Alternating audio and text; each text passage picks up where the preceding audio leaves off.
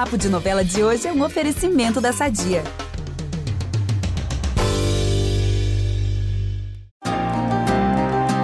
E aí, galera? Essa é a penúltima vez que nos falamos, hein? Depois daqui é a saideira. E vocês acreditam que, mesmo faltando só dois capítulos, ainda temos muita emoção para viver nesse Pantanal? Aqui é o Ícaro Martins com a quase despedida da nossa querida novela. A morte do Tenório vai continuar a render. Não conformado com o assassinato do pai, o Renato irá, primeiramente, se desentender com a família. Depois, vai procurar problema. Como? Vou explicar. Já na fazenda, ele vai caçar briga com a mãe e o irmão. O barraco vai chegar ao ponto do Renato ser pego pelo colarinho e colocado contra a parede, de tão vidrado por vingança que tá. Irado, ele decide cometer um ato, no mínimo, precipitado. Armado, ele vai até a fazenda do Zé Leôncio enquadrar o Zaqueu e a Muda pela morte do pai. O rapaz estará prestes a cometer uma loucura quando a Juma, a nossa heroína, aparecer por trás, já com uma faca na altura do pescoço dele. A Juma jurou a si mesma que nunca mais ia se transformar em onça, a não ser que seja para salvar a vida da filha.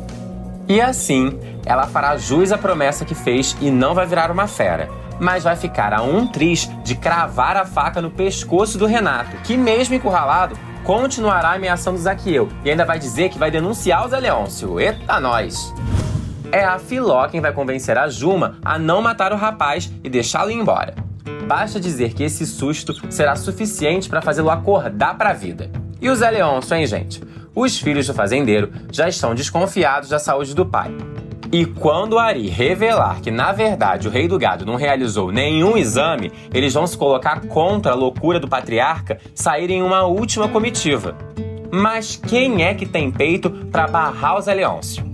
Mesmo com o coração debilitado, ele vai partir em comitiva, carregando a cela de prata que um dia pertenceu ao pai dele. E falando nela, ele mantém a palavra e inicia uma competição para decidir qual dos três filhos irá ficar com a herança do avô. Quando a raia começar, o Zé Lucas e o Jove vão partir na frente. E o Tadeu, o favorito para vencer a disputa, permanecerá parado. Ele só vai sair bem depois, mas isso não vai impedir o peão de levar a melhor e conquistar a cela que sempre desejou. E que no fundo, sempre foi dele, né, pessoal?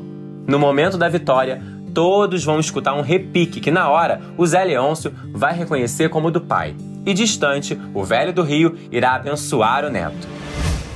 Pessoal, eu fico por aqui. E quando eu voltar, é pro adeus, hein? Não vou falar muito não, senão eu choro.